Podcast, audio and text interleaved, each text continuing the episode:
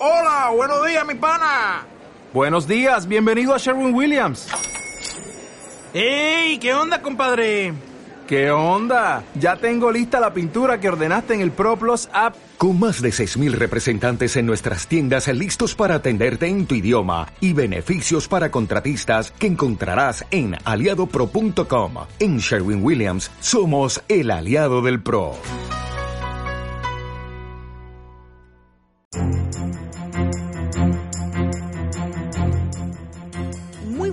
Tardes, estamos comenzando Buenas tardes Mercado hoy, lunes 13 de noviembre, con los titulares. Es posible que se acorte el periodo de Theresa May al mando del gobierno inglés. Voto de censura se ve en el horizonte. En nuestro país el cobre y el dólar operan a la baja en línea con eh, los mercados internacionales. Gobierno presenta su propuesta de reajuste al sector público que alcanza el 1,9%. Eso y mucho más hoy en Buenas tardes Mercado.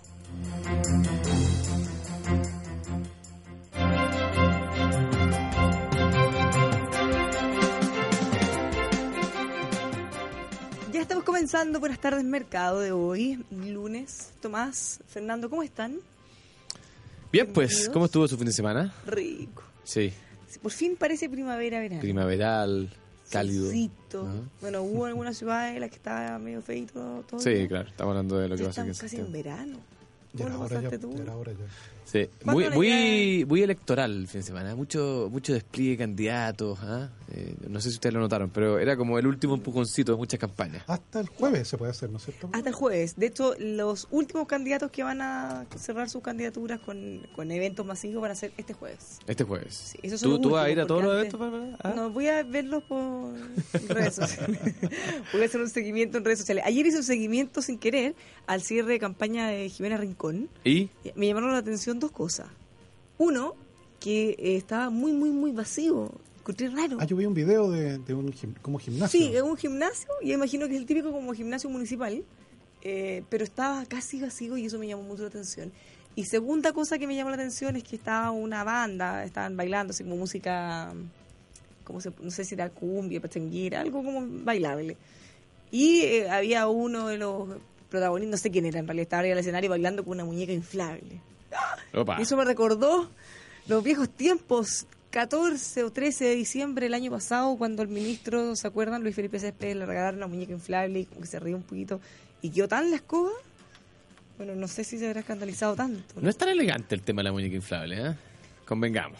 No, ahora, convengamos también que en esa oportunidad había una, había una broma, era como el objetivo para reactivar la economía o levantar la economía. No, no era algo muy de buen gusto. En este caso estaba bailando con la muñeca. Pero igual, pues, después Claro. de todo lo que pasó, Poca prudencia. Poca prudencia. yo creo que no debe haber sabido. Oye, pero estamos a una semana de las elecciones presidenciales. Eh, el debate, bueno, en su punto más álgido. Y yo todavía siento, fíjate, que como que uno de los dos lados, si es que hay, que hay dos, al menos uno de los dos, digamos, eh, está como desinflado. ¿No? ¿No, ¿No encuentran ustedes? Ay, es como, Es como que oh, Todo cansado. arrastrando así un poco, es como ¿no? si fuera lunes todos los días. Claro, y me refiero en particular a la candidatura de eh, Alejandro Guillermo, del cual de verdad se ve poca energía. ¿eh? Sí, aprovechemos de eh, contarle a nuestros auditores que estamos transmitiendo en vivo y en directo en El Conquistador FM. Usted ingresa a Facebook, El Conquistador FM, Claro. y ahí nos va a ver de inmediato. Porque uno ve, voy a decir, estas cosas son todo opinables, ¿eh? son percepciones, pero uno ve otras otras candidaturas, eh, no sé, pues Marco Enrico Minami, que No, las últimas dos semanas como que agarró energía y como que volvió a la palestra. Eh, bueno, José Antonio Cas, que hemos hablado varias veces, que, que, que tiene un discurso que ha sido súper eh, incendiario incluso en, en algunos lugares, eh, pero también se ve energía, pero uno ve en la candidatura del candidato oficialista más relevante, Alejandro Villeri.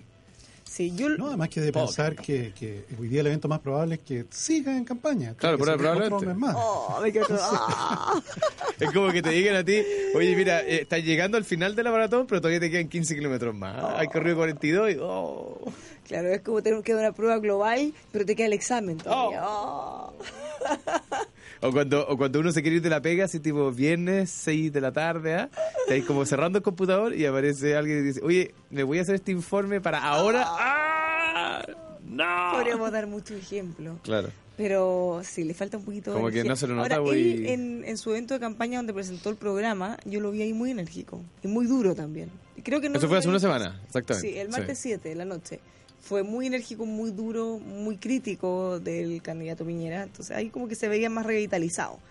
Pero sí, pf, da la impresión de que le cuesta un poquito. Ahora, ya los programas de política, eh, el último que faltaba por ir a Tolerancia Cero, por ejemplo, el presidente Piñera, y en general a Buen Chileno también ya fue, ya no quedan más programas.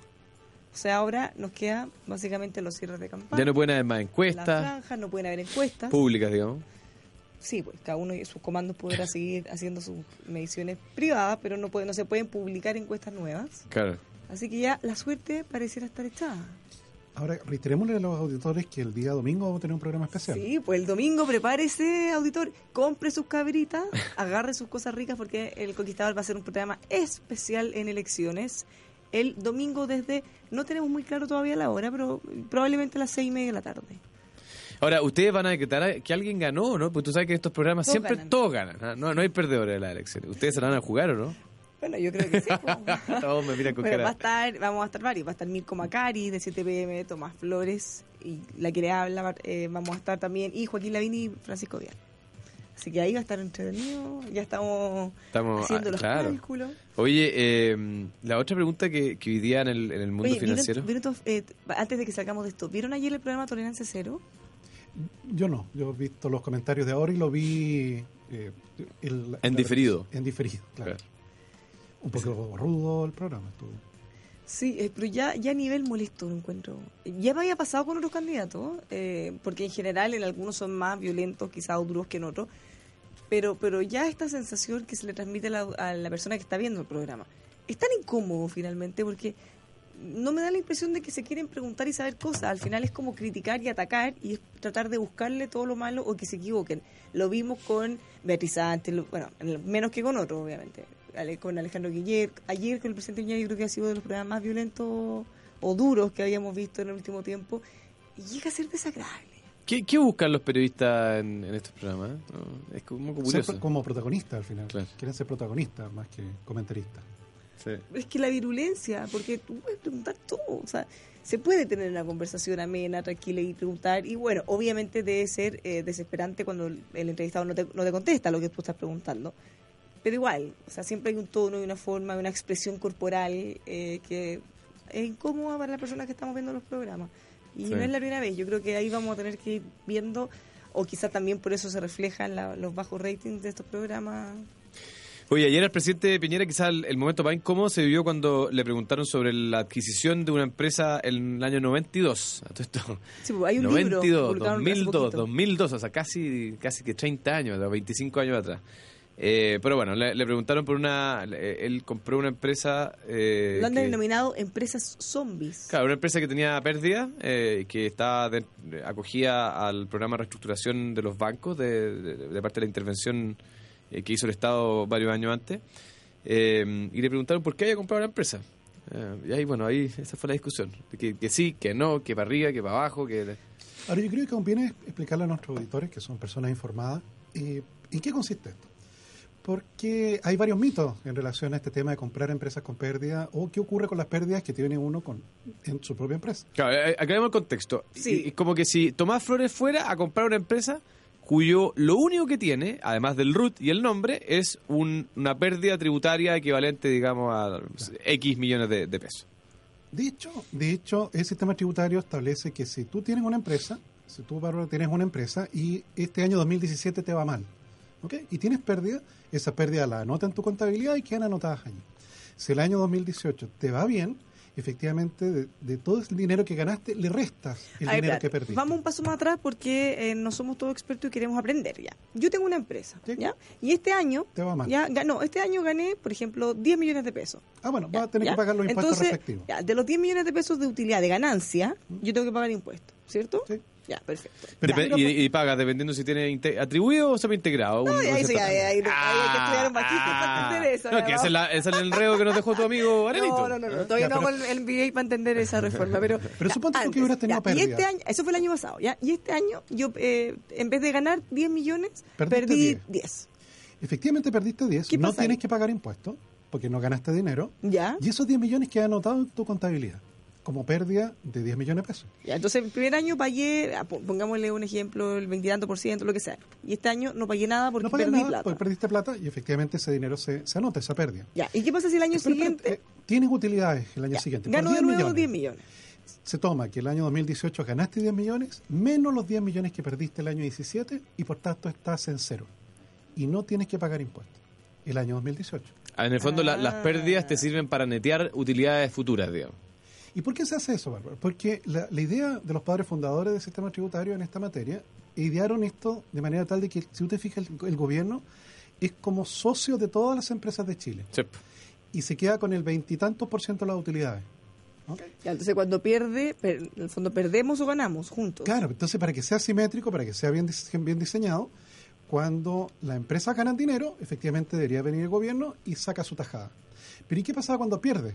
¿Te fijas? Porque No una- te pasan plata, No- no te obviamente. la pasan. Claro, pero... debiendo pasártela, porque en una empresa cuando, cuando hay pérdida habitualmente los socios tienen que poner dinero. Ya, entonces si yo un año pierdo 5 y al año siguiente gano Cinco. 12, por ejemplo, es 12 menos 5, 7 Siete. y pago impuesto por 7. Exactamente. Ya, ahora, Entonces- lo que se está criticando acá, Tomás y Fernando, eh, incluso hay un libro que pu- publicaron hace poco tiempo, es de empresas que compraban a otras empresas, que le decían empresas Sí, zombies, sí. ya que el único patrimonio, entre comillas, era esta deuda, porque básicamente tenía un nombre, muchas de ellas no tenían infraestructura ni nada. Entonces, ¿qué pasaba?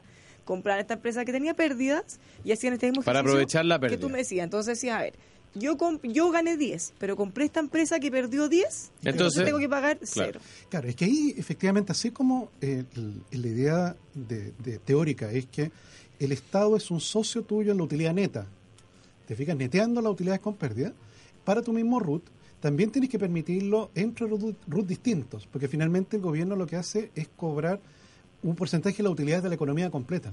Ya, pero, pero si uno lo mira desde afuera, eh, obviamente podría tener algún tipo de reproche de decir, bueno, ¿por qué, qué tiene? Yo entiendo cuando tú ganas y pierdes, ¿Mm? pero ¿por qué aprovechar las pérdidas de otro? Porque si, Para si- tú no pagar porque si no pudieses usar la pérdida de otros, eso significaría que la tajada que se lleva el gobierno al final sería más alta. Sí, claro. porque iría solo en las maduras y no en las duras.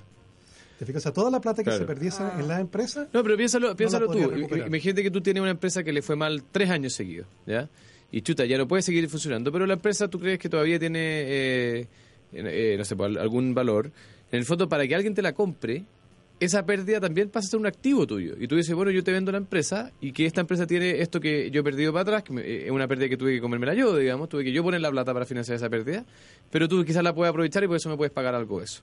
Se pasa a ser un activo, digamos, de, de, de la empresa. O sea, en el fondo... Ahora, espérate, que- esta cuestión no es chip libre, hay que, quiero que ent- entendamos. No es que yo, por ejemplo, tengo una cepa, una empresa financiera y voy y me compro una empresa agrícola. Es que eso era así. Y era así hasta pues. hace unos 20 años, casi 20 años. Claro, eso 18 era así, años. porque tú tienes una empresa, tú haces zapatos y podías comprar una empresa Claro. de helado, da lo mismo. Y, Que a todo esto- y yo creo que es discutible si no debiera volver a ser así. ¿ah? Claro. Eh, yo, yo, yo estaría dispuesto a debatir si, si no. Pero hoy día, bueno, la, la regla es que solamente tú puedes aprovechar pérdidas tributarias de empresas que tengan tu mismo giro. Es decir, si tú tienes una empresa de zapatos, te compras otra empresa de zapatos y puedes aprovechar eh, las pérdidas que tiene esa otra empresa de zapatos. Ahora, así todo, creo que se complicaron mucho, o el presidente Piñera Darían, en el fondo, no- nunca tuvo la respuesta concreta de por qué Sí, efectivamente. y yo no creo que no tiene nada de malo, Porque, es legal. Sí, era legal y eso nunca estuvo en discusión y probablemente, claro, Se ha a, hecho a la gente le, veces. a la gente le hace ruido porque efectivamente tú eh, con eso compras el beneficio de pagar menos impuestos, igual tienes que pagar algo de la A todo, esto, empresa. a todo esto, en este caso se la compró a un banco que está reestructurado en manos de la superintendencia de, de banco. ¿ah? O sea, la plata finalmente le llega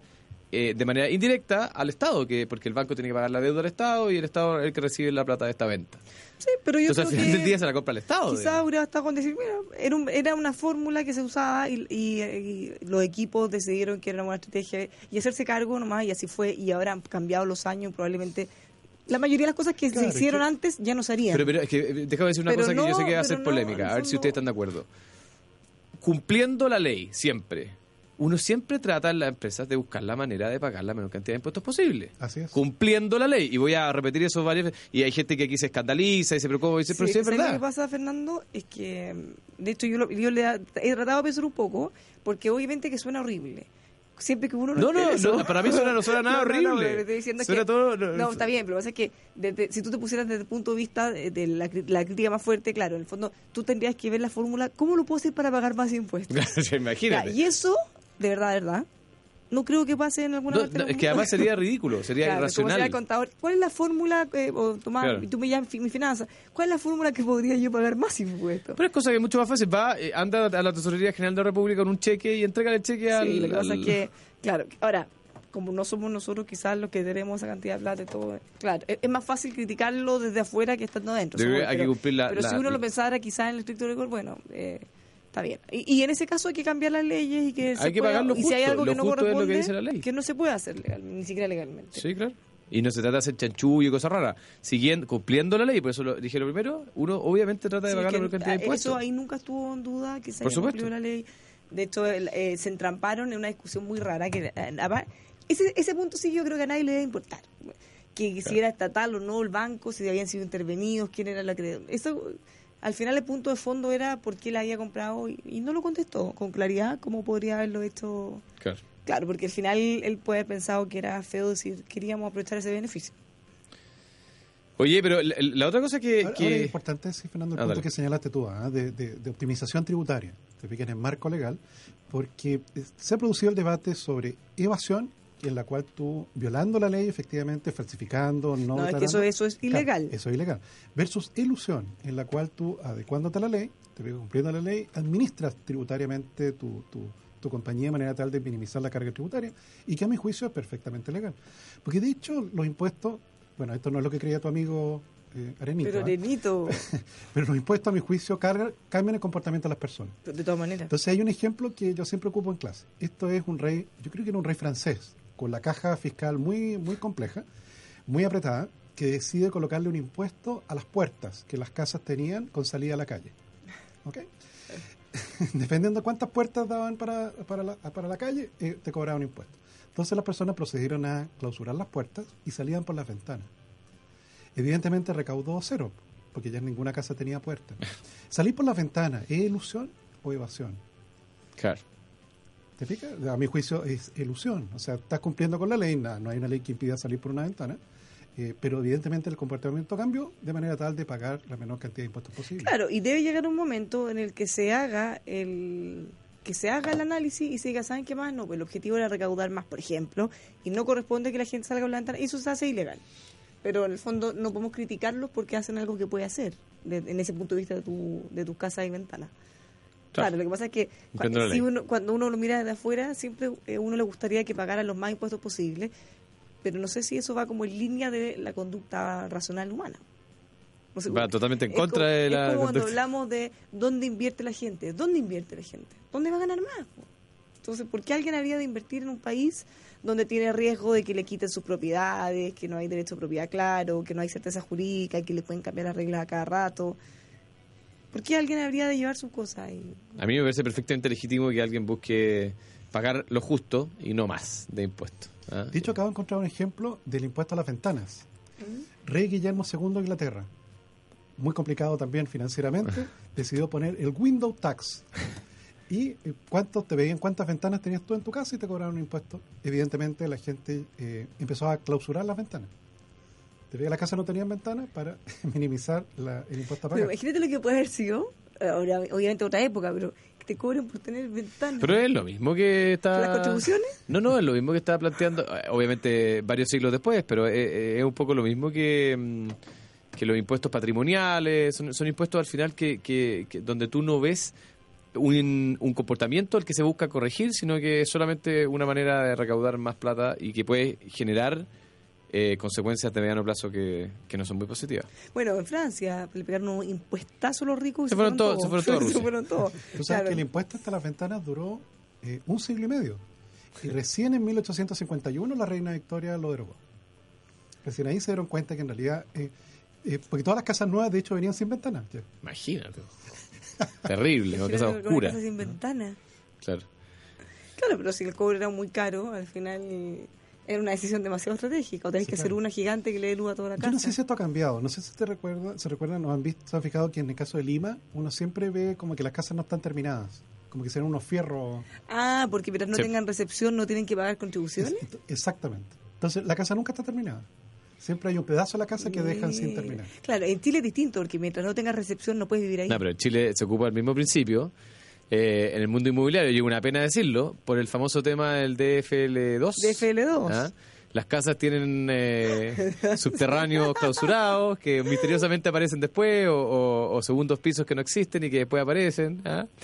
Eh, todo para. eh, de- o sea, cuando, cuando uno hace estas reglas que son tiene- arbitrarias, tiene que uno dice razón. 140 metros. A veces hace, claro, y te es como en bruto, pero después se puede ampliar. Claro, Siempre lo tienen como y eso ampliable. es muy antiguo. Eso Muy que antiguo. presidente Frei Padre. La ley del. ¿Del DFL2? Claro. Sí, porque de hecho en esa época 140 metros se consideraba que era una casa pequeña. ¿Te fijas? Por eso se puso 140 metros. Mira, nos preguntan auditores, están ardiendo en nuestras redes sociales. Muchas gracias a todos quienes nos escriben en Twitter y en Facebook, nos están viendo en vivo y en directo en El Conquistador FM. ¿Por qué ya no se puede hacer eso? Estamos hablando de las empresas zombie. ¿Y qué cambió? Bueno, un, cam- un cambio de Sí, legislación. el año 2001, si no me equivoco, eh, el Servicio de Impuestos Internos eh, emitió una norma que básicamente limita, no es que no se pueda hacer, se Sí, puede, sí. eh, pero limita el, el uso de la pérdida de empresas adquiridas. eh, a, eh, y lo hace de, varias maneras, pero la, la más importante es que lo limita a empresas que tienen que comparten el mismo giro. ¿ah? Y ahí hay una manera de entender qué es lo que es el mismo giro. digamos. Mira, me escribí un economista, eh, Juan Morales, dice, mira, para que ustedes sepan, en Alemania en los años 90, Juan, don Juan, eh, para su información, en Alemania en los años 90 se permitía rebajar como gasto los pagos por corrupción en países emergentes. Es. Mira lo que estamos hablando. Eso, ¿Y esto sabes cómo se solucionó eso? Con Mira, el famoso el bribery. 2000. Eso cambió en los 2000, eh, pero en el pasado las cosas legalmente eran distintas y en Chile pasa lo mismo. La empresa siempre está pensando en optimizar, eh, obviamente, porque ese es su lo que pasa es que para, piensa tú, para los alemanes en el fondo ellos decían, mira, sabes que hay países en América Latina o en África donde no hay otra manera de hacer negocios que pagar coima. Y por tanto, como es un pago necesario para generar la renta, eh, bueno, efectivamente hay que permitirlo como deducción tributaria. Claro, sin cuestionar la moralidad o no. de- de- Claro, pero, ¿sabes lo que me coimas. pasa de repente? Y eso no solo eh, con los temas económicos, de pago, me pasa con todo, que hoy en día, y sobre todo con estas irrupciones de los movimientos más disruptivos, que tratamos de medir con la vara de hoy día todas las conductas pasadas. Ahora, ojo, eso en ningún caso es justificarlas ni encontrar que también, pero para entenderlas hay que mirarlas en su contexto y obviamente nosotros podemos y tenemos la obligación de aprender y de mejorar. Entonces, perfectamente hoy podemos decir, en este momento es imposible, no es tolerable, está mal y jamás podríamos avalarla, sí, pero en el fondo no venir a cuestionar cosas que se hicieron. No, piensa tú, yo en la época que yo iba al colegio, los profesores fumaban en la clase. Los profesores les pegaban a los alumnos con palos. Sí. Eso era típico, ¿no? Increíble. Ahora imagínate un profesor le pega con un palo al Inaceptable. alumno ¿Ah? Fumando. O fumando adentro de la sala. No, eso, eso lo de los cigarros yo lo encuentro... eh, A mí nunca me tocó, ¿ah? Eh, ni, en el colegio ni en la universidad. Y, y lo encuentro, o sea, no, no me lo imagino, fíjate. Sí, pues en la universidad los profesores fumaban. De hecho, la, echaban la ceniza ahí donde uno pone el borrador. Ahí echaban la ceniza. No. No, a veces le pedían, le pedían cigarro a los alumnos. Imagínate. Oye, un uno. Déjeme decir una cosa más respecto a la elección del domingo, que es que eh, ya están eh, en el fondo eh, desarrollándose los análisis respecto de qué, cos- qué empresas, qué sectores de la economía se verían beneficiados o afectados después de las elecciones. ¿ah? Y, y bueno, la, la gran pregunta uno es si es que va a haber un... ¿Vamos a tener presidente el lunes 20 o no? ¿ah? Eh, hoy día, como decía Tomás, el escenario más probable es que no, es que hay una segunda vuelta. Eh, y, y si es que, bueno, de- dependiendo de cada resultado, ¿cómo, ¿cómo va a afectar eso a la Bolsa de Santiago? Fíjate que la Bolsa de Santiago llevamos, si no me equivoco, cuatro jornadas de caída. Hoy día, de hecho, sigue cayendo. Eh, y hay algunos que dicen que eso podría cambiar si es que hay un resultado sorpresivo eh, en, en la elección de domingo. vuelta. Ah. Oye, nos aclara el Luis Araya que el DFL 2 es de 1959. 59. Alessandri, No de Fred Montana. Alessandri. O sea, bastante. Jorge Alessandri. Don Jorge, mira. Sí. Ya, pues le queremos dar algunos consejos. Se nos ha pasado volando este primer bloque. Estábamos muy entretenidos. Hablando de impuestos. Hablando ¿no? de estos son unos pernos. Claro, pues DFL2 es el típico ejemplo de una política pública ya obsoleta desde hace tiempo. Sí, pues. Oye, pero sí, esto es lo mismo que pasaba, eh, y ya con esto terminamos, con la ficha de protección social. Acuérdense Totalmente. que la gente, eh, cuando la iban a ir a fiscalizar, sacaba, es- escondía todo, sacaba el todo. refrigerador, ojalá, le- casi que le echaba tierra al piso para que se viera lo supuesto. más rústico, porque eh, alguien que tenía tele calificaba como ya casi no pobre. No, y de, de FL2 de 10.000 UF. Sí. No- no- Y no es- más. Y más. Y más. Entonces, claro, tiene Ahora, el- que el- el actualizando. beneficio la tributario protección- tiene un límite, ¿eh? La ficha de protección ya se actualizó en todo caso, pero, pero Sí. hasta hace pocos años era así, po. Sí, claro. y la gente tenía que disfrazar eh, o cualquier cosa mínima que en ningún caso te haría dejar de ser pobre o de una situación vulnerable, ya tenían que esconderlo. No, hay que, hay que modernizarlo. Bueno, si usted quiere tener un- unos días increíbles de relajo, pasarlo bien, comer rico, Rosa Agustina Resort Spa es seguro uno de los mejores resorts de Chile para que usted vaya a disfrutar con su familia en la quinta región. Para sus reservas ingrese a rosaagustina.cl o puede llamar al 332775700. Solo una marca de calidad mundial como Hyundai les puede ofrecer estas tremendas promociones para que usted renueve su camión. Fíjese que en este mes usted puede llevar su nuevo camión Hyundai con un espectacular bono de hasta un millón y medio masiva para que pueda equipar su camión. Consulte por los modelos disponibles en todos los concesionarios a lo largo de Chile, porque es una marca de calidad mundial, una empresa indomotora Hyundai Camiones y Buses.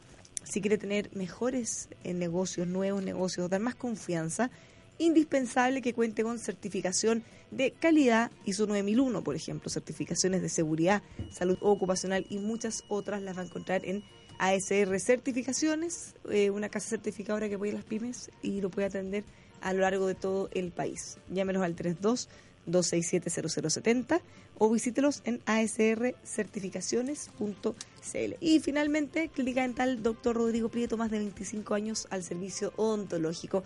Ellos se dedican a tratamientos de alta complejidad en distintas especialidades, pero lo más importante es que son tratamientos de primer nivel a precios accesibles. Llámelos al 22954-2366 o visítelos en drprieto.cl, drprieto.cl. Les vamos a una pequeña pausa comercial, no se mueva Radio Conquistador, ya estamos con más Buenas tardes, Mercado.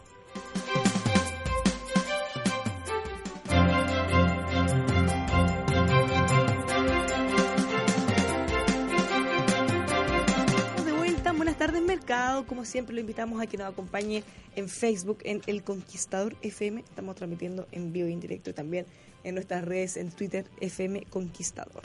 Tomás, eh, démonos una vueltecilla por los mercados. ¿Cómo está la situación en Inglaterra? Tomás. Tomás. Enredada la cosa en Inglaterra. ¿eh? Tú algo anunciaste Claro. en, ¿Qué está al pasando inicio. en Inglaterra? Se preguntan nuestros ¿Qué está pasando? ¿Qué pasa? ¿Qué pasa? Oh, uh, what's happening? Oh, Yo creo que hay 40 parlamentarios conservadores que eh, anunciaron eh, un voto de censura, podríamos llamarlo. Opa.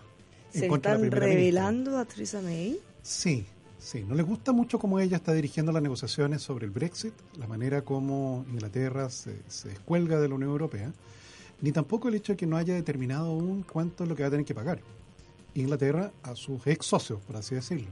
Entonces, eh, mira, esa molestia ha llevado a que sea creciente la crítica en contra de ella y eso generó que la moneda, déjame ver, la libra esterlina en este momento debilitándose con respecto al dólar americano. Sí, mira, la, bolsa Inglaterra tampoco lo pasó bien hoy día. ¿eh? El, el FTSE 100, que es el indicador de, la bolsa Inglaterra, cayó 0,24% y acumula una caída en, un mes de 1,6%. ¿eh? Y eso arrastró al resto de las monedas, perdón, al resto de las bolsas de, de Europa, las más importantes al menos, Alemania, Francia, España. ¿eh? todas presentaron caídas durante la jornada de hoy. Eh, tú hablabas de la libra. Bueno, déjame mencionar algo antes que entremos en, en monedas. Eh, este fin de semana se llevó a cabo el, una nueva versión de El Día de los Solteros en China. ¿ah? El Día de los Solteros, para los que nuestros auditores que no están familiarizados. No es como el Día del Amor que se regalan flores. No, no, no, no. No. Este es como, es como una excusa. ¿Por qué se llama el Día de los No Solteros? tengo idea, entiendo. pero- Yo creo que esto lo creó este señor de Alibaba. Sí, claro, Sí, pues, claro. eh, pero, pero es como Más que lo creó, era una tradición que era como un jueguito simpático y él le agregó un valor comercial, digamos. ¿ah? Sí, pero, pero el concepto, porque acá en el Día del Amor, ya el concepto es regalar cosas de amor y comprar, no sé, salir a comer, hacer regalos. Pero esto es como un día de consumismo máximo en todo el mundo. ¿no? Eh, Claro. Es como un Y- Cyber Day mundial. Claro, entonces en el fondo partió siendo como un día donde los solteros celebraban el hecho de estar solteros, ¿ah? un poco como un juego. Y hoy día se transforma en un día de compra y de ofertas y de todo eh, a través de internet, de e-commerce. ¿ah? Es como nuestro Cyber Monday o... o- Claro, pero, pero da la cifra. Claro, Entonces, esta- alto eh, bueno, este sábado, el sábado 11 de... eh, ah, y siempre son los 11 de noviembre, el, de- el número 11 es la clave acá, 11 del 11. Entonces este sábado 11 se llevó a cabo una nueva versión donde se contabilizaron más de 25 mil millones de dólares en eh, compras durante solamente esa jornada. 25 Más mil de millones de dólares. 800 millones de transacciones. Claro. ¿Se acuerdan que nosotros comentábamos, comentábamos el Cyber Monday de la semana pasada, eh, donde hubieron casi 200 millones de dólares en Chile, Sí, lo cual es un gran 190 éxito millones. para nuestro país chiquitito? Bueno, aquí tenemos 25 mil millones de dólares en, en transacciones, 800 millones de, de- de transacciones, como lo mencionabas tú. O sea, es realmente una cifra brutal, digamos. Es como el 10% del PIB de Chile, del año, en un día. Ah, Una cosa increíble. Y Como realmente increíble. Dos veces y media la venta de Codelco en un año. Claro, todo el año. Es casi tres Codelcos. Claro. Eh, En un día. En un día. Y bueno, y- pero a pesar de eso, la- las bolsas hoy día en Asia tuvieron resultados mixtos. Japón cayó, ¿ah? y cayó más o menos fuerte. El Nikkei cayó 1,32%. Y las bolsas chinas tuvieron eh, eh, resultados mixtos. El Hang Seng eh, subió 0,2%, pero hubieron otros indicadores que cayeron. Entonces vámonos con eso a, la- a las monedas. Tomás, el pound. Déjame, déjame contarte sobre los commodities Ah. y, y- y- y cerramos con las monedas. El cobre, que, que el viernes pasado lo dejamos en 3 dólares 07, se recuperó. En este momento el cobre 3 dólares 10, subiendo más de 1% durante la jornada. Buenas noticias desde el Partió, cobre. partió con caída y después se recuperó. ¿ah? Así Bien. es. Y el petróleo crudo sigue alto. ¿eh? El, el WTI de referencia para Chile 56 dólares con 88. El petróleo Brent 63 dólares el barril, un poquito más de 63 dólares. Probablemente este jueves vamos a tener una nueva alza en el precio de los combustibles. Déjame ver, el dólar americano con respecto al resto de las monedas subiendo levemente. Eh, claro, es mucho más fuerte con respecto a la libra esterlina, obviamente. Pero eh, en el caso de Chile, déjame ver, abrió, estuvo bordeando los 634 pesos durante parte importante del día y en este momento se encuentra en aproximadamente 630. O sea, fue cerrando a la baja eh, desde, Con una volatilidad interesante. ¿ah? sí, desde el mediodía, claro. Al mediodía empezó paulatinamente a, a debilitarse. Claro. Oye, la bolsa chilena eh, cayendo 0,6%, ya lo, lo anunciábamos hace algunos minutos, eh, llevamos un par de jornadas de caída, como que anticipándose ante la incertidumbre de la elección. El- probablemente muchos inversionistas haciendo toma de utilidades, diciendo, ¿sabes que Prefiero capitalizar mi, mi, mi ganancia, eh, no vaya a ser que se dé un resultado incierto. Probablemente más al final de la semana vamos a ver algún flujo de inversionistas entrando, ¿ah? apostando a que, a que algo vaya a pasar el domingo inesperado. Eh, dentro de las acciones más transadas está bueno la papelera con una caída de casi 1%. eh, y la TAM, que hoy día anunció un crecimiento del 4% en su tráfico de pasajeros durante, durante el, el tercer trimestre. ¿Cuánto? 4%, eh, que está subiendo 0,45% la acción de, de la línea aérea. Así que sí. Bueno, volvamos a los temas, los titulares, o, o les queda algo. No, espérate, lo único que te, te iba a comentar como noticia final de la bolsa chilena, eh, SMU, que ya hizo noticia la semana pasada eh, por la, La venta venta, de de Construmart, hoy día anunció que va a poner a la venta un paquete de, de acciones valorizado en aproximadamente 150 millones de dólares, eh, lo cual es un paquete interesante de, de- para aquellos inversionistas que buscan, digamos, tomar paquetes relevantes de una vez y no estar comprando acciones todos los días. Eh, esto se va a hacer a través del, del- de un libro de órdenes y, y, bueno, hoy día se anunció que, que, se, que se va a realizar de manera pública. ¿ah? Así que vamos a tener durante la semana también transacciones de acciones de esa empresa. Ya, pues, eh, ¿nos queda algo más en esto? No, No. Ya, entonces No. comentemos unos titulares. Eh, reajuste Sí. al sector público. No me imagino para nada que en el sector de los trabajadores hayan estén muy contentos con la propuesta del gobierno, pero esto es normal, esto pasa siempre. Fíjense que ellos estaban pidiendo un reajuste del 6% y el gobierno, la primera cifra que puso sobre la mesa es 1,9%. ¿Qué les parece?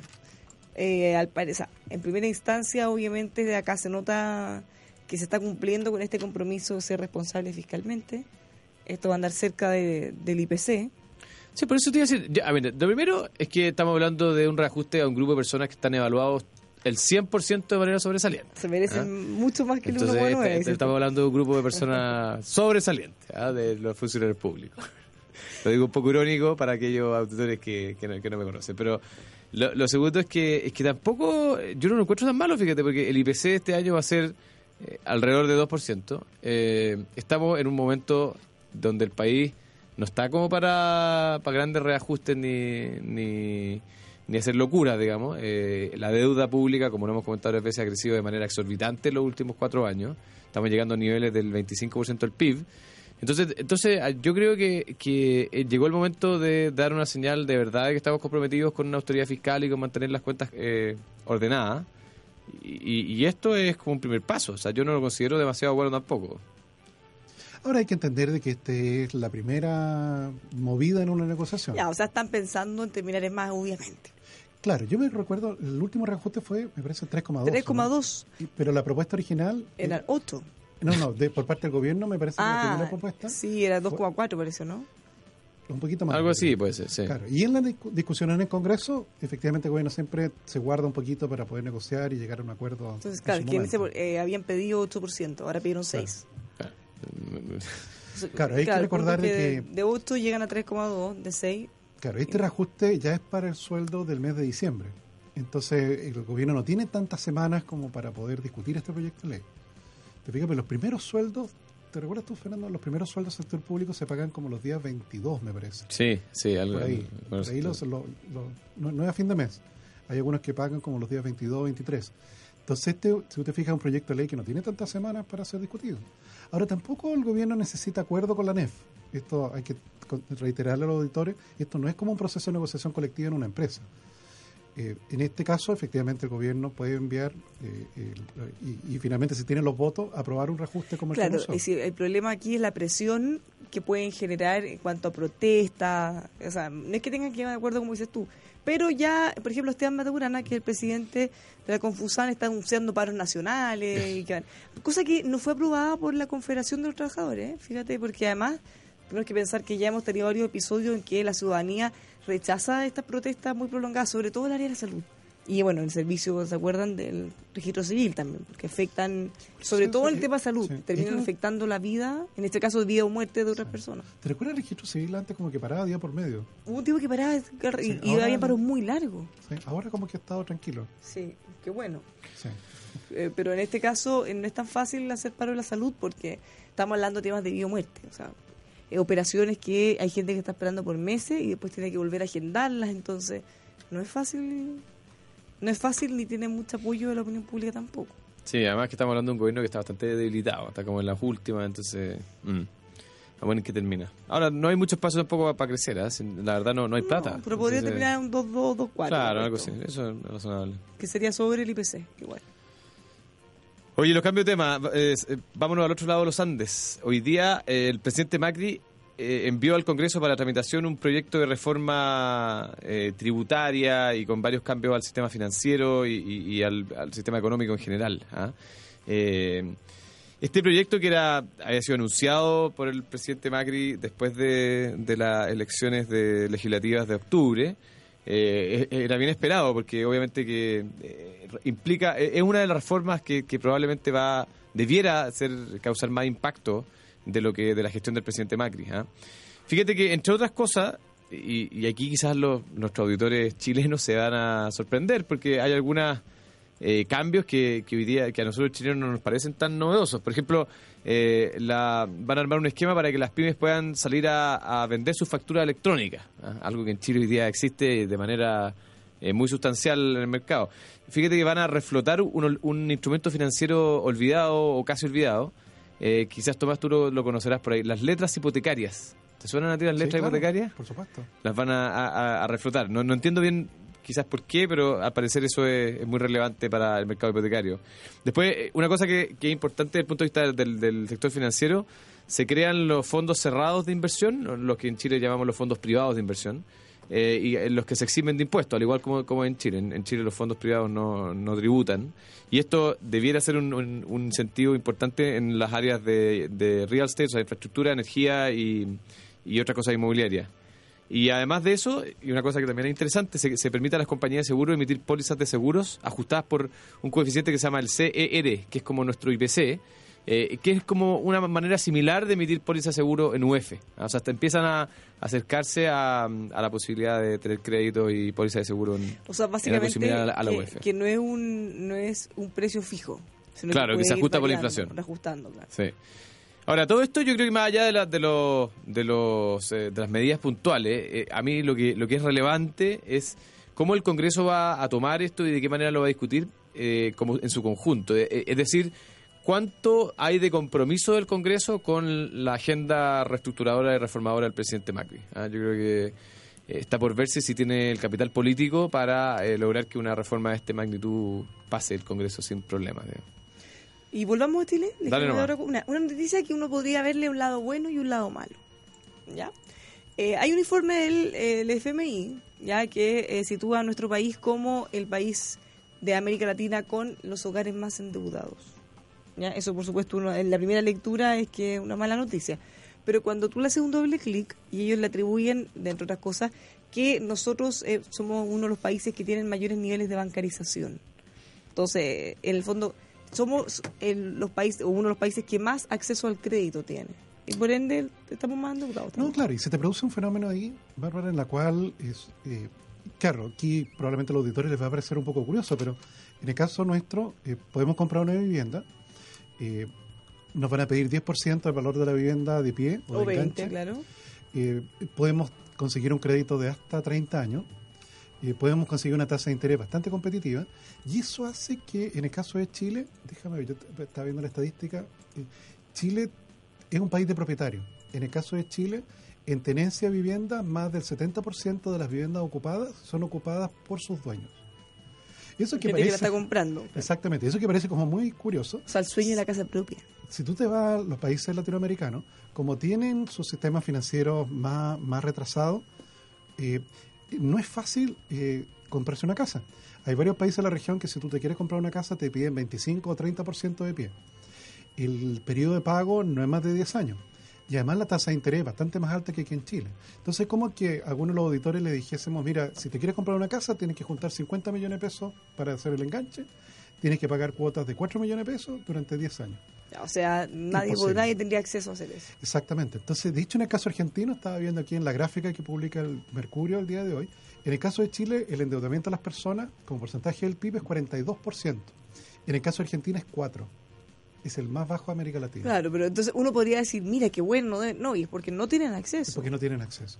Claro, dicho, lo que quizás yo creo que no está bien eh, presentado en la gráfica es que si nos hubiéramos comparado con Estados Unidos, que tiene un nivel de desarrollo bancario parecido, probablemente eh, en números bastante ahí más comparables.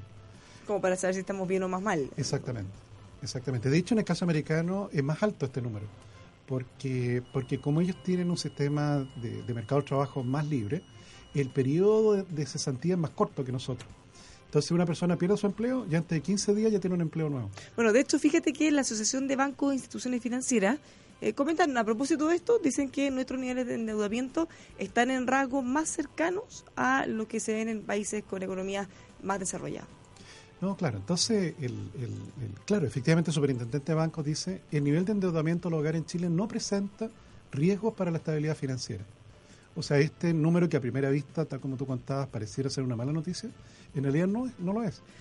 O sea, es más relevante ver las tasas de morosidad que el nivel de endeudamiento. Dice Claro, eso, yo, ¿no? yo agregaría que, que la deuda es lo que hace que la industria puedan florecer. ¿ah? O sea, no, no, la industria no pueden, y, la- y las personas lo mismo, la- no, no pueden vivir solamente con aporte de capital porque, porque el crecimiento sería muy lento. Entonces, Pero aquí se considera el aceleran crédito las tasas. hipotecario. Sí, así es. Que de hecho Ah, es el claro, principal. porque- porque es como la gran mayoría de la gente tiene un crédito hipotecario. Sí, claro. O sea, de, la- de los que tienen eh, las deudas más grandes. Bueno, además de todas las tarjetas. Ahora, yo, yo- la eso. otra cosa que yo creo que es interesante es ver eso eh, a nivel de cohorte generacional, porque tengo la sensación, y no tengo todavía el número duro, lo voy a Los buscar, millennials. de que los millennials esto no es tan así. ¿ah? Ya sabemos que Tomás no es millennial, ya lo comprobamos el viernes. ¿ah? No, pero ya madurarán. y verán la importancia Oye, de la pero propiedad que fuera de privada. broma, el- porque claro, ahora está de moda el no tener arraigo con ni un lado, ser libre como el viento, puede Vivir con una maleta de y un nada más, lado, claro. todo bien. Pero fíjense que hay otro tema que empieza a generar preocupación y me parece muy bien que se vea desde ahora, y es que los millennials van a tener problemas en las pensiones muchos más de los que ya, que son bastante malos, tenemos. Sí, pues van a vivir Porque más. hay gente que a propósito nunca va a cotizar si es que puede, o siempre trabaja por el mínimo, siempre va a estar tratando de dar vueltas, o algunos meses trabajan, otros meses se van de viaje, o sea, o sea, Claro. en ese sentido eh, están mucho más lejanos de la posibilidad de generar estos ahorros para las pensiones y, Y ese podría ser un tema todavía peor que ahora. No, pero ya tomarán conciencia. Siempre la juventud un mal que se pasa con los años. El problema es que echando a perder se aprende. No, Tomás.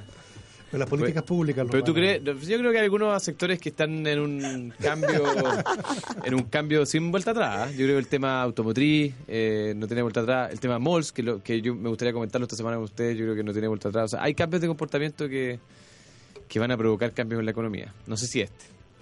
Bueno, si usted quiere sumarse a los cambios, si usted tiene su emprendimiento y quiere vender, por ejemplo, por internet, acá tiene una tremenda alternativa con Planen e-commerce, un software muy potente de comercio electrónico que le va a ayudar a expandir su negocio a internet para que pueda aumentar sus ingresos vendiendo en la red digital.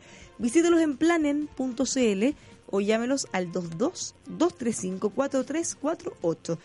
Universidad del Pacífico, como siempre, potenciando su creatividad y emprendimiento a través de un modelo académico que reconoce los distintos estilos de aprendizaje. Como siempre, creatividad para emprender upacífico.cl. Y por último, pero no menos importante, todo lo contrario, según todas las encuestas de todos los tipos, la seguridad es una de nuestras prioridades. Pues. Entonces, ¿qué hacer? ¿Qué mejor que eh, asesorarse con Te Observo?